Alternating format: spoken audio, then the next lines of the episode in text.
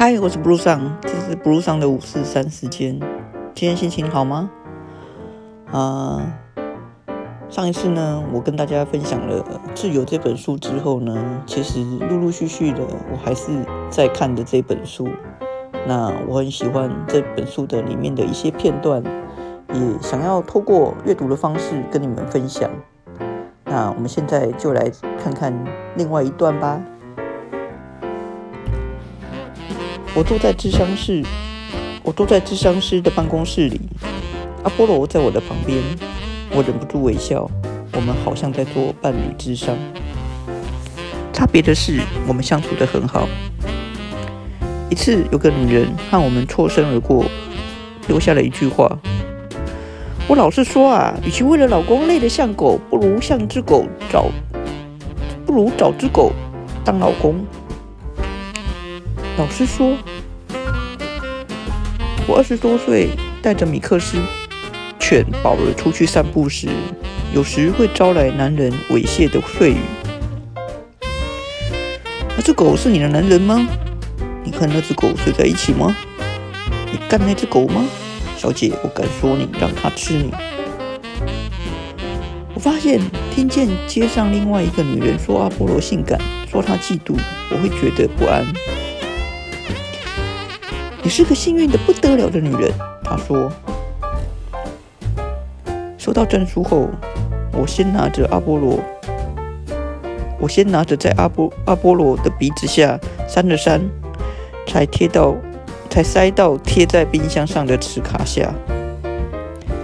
你知道，一号老婆说，你这犯的是诈欺罪，就算利益良善也是一样。我能了解，真的需要支持犬的是那些那些人为何愤慨？毕竟有越来越多人把平凡的、有些是奇特的品种的宠物拿来当做服务犬。我听说过有人在大学宿舍里养臭鼬，在餐厅里养蜥蜴，或者牵猪上飞机。我承诺，我绝对不会把阿波罗。带到通常他不能去的地方。把证书副本寄到公寓委员会后，会把国家服务犬登记处发的证书和徽章摆在家里。至于那位智商师，他毫无保留地写下我因上有而饱受加重忧郁和焦虑的折磨。这只狗提供了重要的情绪支持。若少了它，不仅严重伤害我的精神状态，甚至可能威胁我的生命。一号老婆觉得这很好笑，因为在这个案例里的真相是，没有办法应对的是这只动物，而我是支持它情绪的人。OK，念到这里，我跟大家稍微做一下故事里面的解释。呃，这个作者呢，其实他。帮他的过去的朋友逝去已经死去的朋友养这只狗，但是呢，因为他住的这个公寓这个社区是不准养狗的，所以呢，他就想到了一个方法，就是把他的狗登记成服务犬，就是情绪支持犬这样。就是因为这样，所以他把他的狗带去智商师那边做咨询。对，那所谓的一号老婆是说他死去的这个。朋友他其实就是有几个老婆，对，有的已经离婚，然后有的是他在他死后的时候是他的老婆这样，所以他用一号老婆、二号老婆、三号老婆来来称称呼，对，OK，那我们继续哦。现在我被迫要谈，就算别的都不讲，我还是得解释为什么我不想说。事实始终是，我不想谈到你，或者听到别人谈到你。我想引述维根斯坦有关于不可说和保持沉默的说法。虽然你们告诉我们不要在脉络里面去引用哲学家的说法，哲学陈述不是谚语。你说，写到这里，我要暂停一下，来谈谈。维根斯坦，他的四个哥哥就有三人自杀，他本人也经常有自杀的念头，和卡夫卡一样。据说他听到自己离病，呃，已经到了末期时，松了一口气。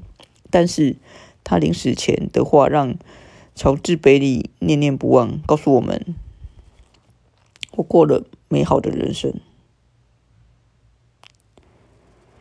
我会让阿波罗说话吗？心理智商是问：嗯，会。根据建议，想。促进彼此连结，人们就应该多和他们的狗说话。这似乎是自然而然就会做的事。不过，我猜人们越来越少这么做。这都要怪吞灭我们注意力的那些装置。我曾经听到一个陌生激动和他的哈巴狗说话。我猜这又全部是我的错了，是吧？听到这句话，我发誓那只狗翻了。白眼以对，是的，我会和阿波罗说话，但没有说到你。就是这样，我不必告诉他。狗是世界上最尽责的哀悼者，每个人都知道。乔伊·威廉斯，你会和狗说话吗？其实我不会。嗯，因为我觉得和狗说话就好像自言自语一样。它不会回应你，然后我也没有办法读透他的心思，所以我不太会和狗说话，特别是说我自己的事，或者说我的心情。可是呢，跟跟狗玩耍还是一件很快乐的事情，所以我会跟狗玩耍，即便是如书中的主角所写的，就跟他拔河。然后丢东西让他去捡，但是我不会跟狗说话。然后刚才的一段文字里面谈到那句，嗯，很多人引用过的话：“我过了美好的人生。”很讽刺，一个老是想要自杀的人，却说他过了很美好的人生。但会不会是因为就是一直想要自杀，所以才会去检视自己生命里面的种种的面相，然后才会觉得，嗯，他其实过了美好的人生。我不知道，我没有答案。